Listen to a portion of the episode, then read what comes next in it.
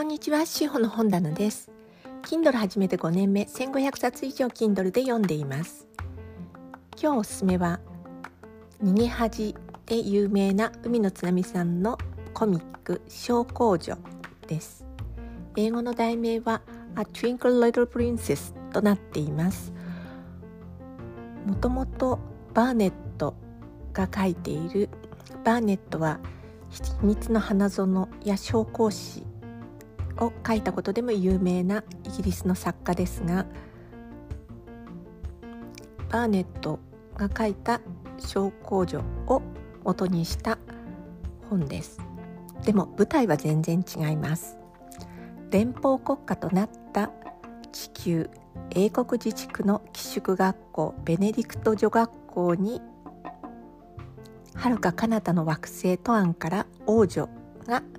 留学名目で亡命してきます。学校で住み込みのハウスメイド。サリーはすっかりこの王女様の虜になってしまいます。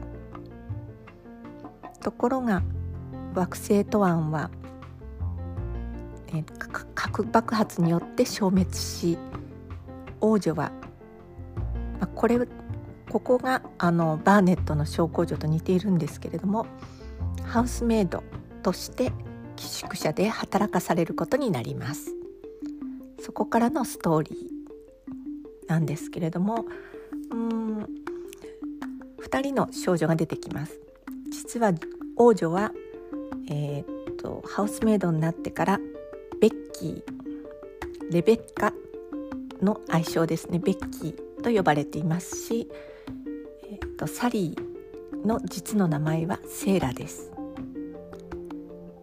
このように、うん、皆様覚えていますか？小公女で出てきた、えー、っと主人公はセーラ。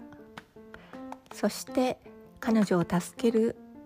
えー、っとメイドはベッツィというふうにここがちょうど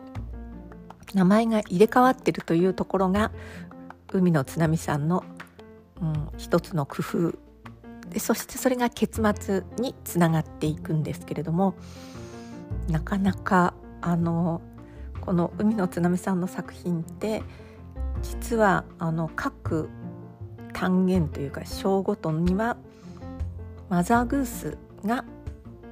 あの掲げられているんですよね。マザーグースはイギリスの古い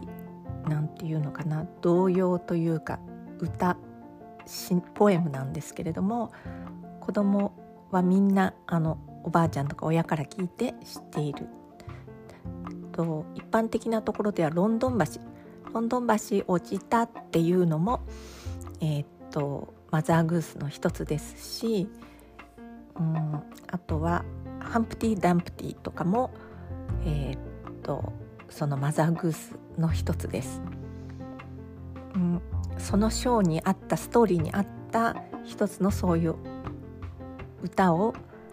まず掲げてそれからストーリーが始まるということになっていてうん教養あふれる漫画コミックということも言えるかもしれません。私は小さい頃英語の先生からこのマザーグースを習って、えーといくつかを暗唱できるようにしたんですけれどもそういう一般的なものがほとんど網羅されています。えーと、マザーグースはどちらかというと残酷な歌も多いんですね。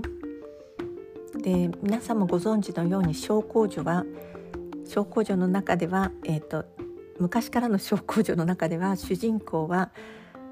学校の先生からいじめられたり、うん、ちょっとお金持ちな学生からいじめられたりそれでも強く生きていくという場面があります。ま、そういうところもそのどっちかっていうと救いがないようなところもマザーグースの詩が、まあ、マッチしてるというかすごくこう文学性の高い作品と思っています。バーネットが書いた方は、まあ、どちらかというと夢物語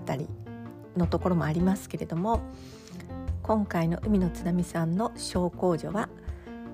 2人の少女の成長の物語ということも言えます。うんちょっと心弱くなっていた時励まされるような作品です。全5巻で手頃な長さですのでえー、っとそうですね。うんぜひ私は一気に読んでしまいましたけど少しずつマザーグースの詩も感じながら読んでいただけたら嬉しいです志保の本棚お聞きくださりありがとうございました。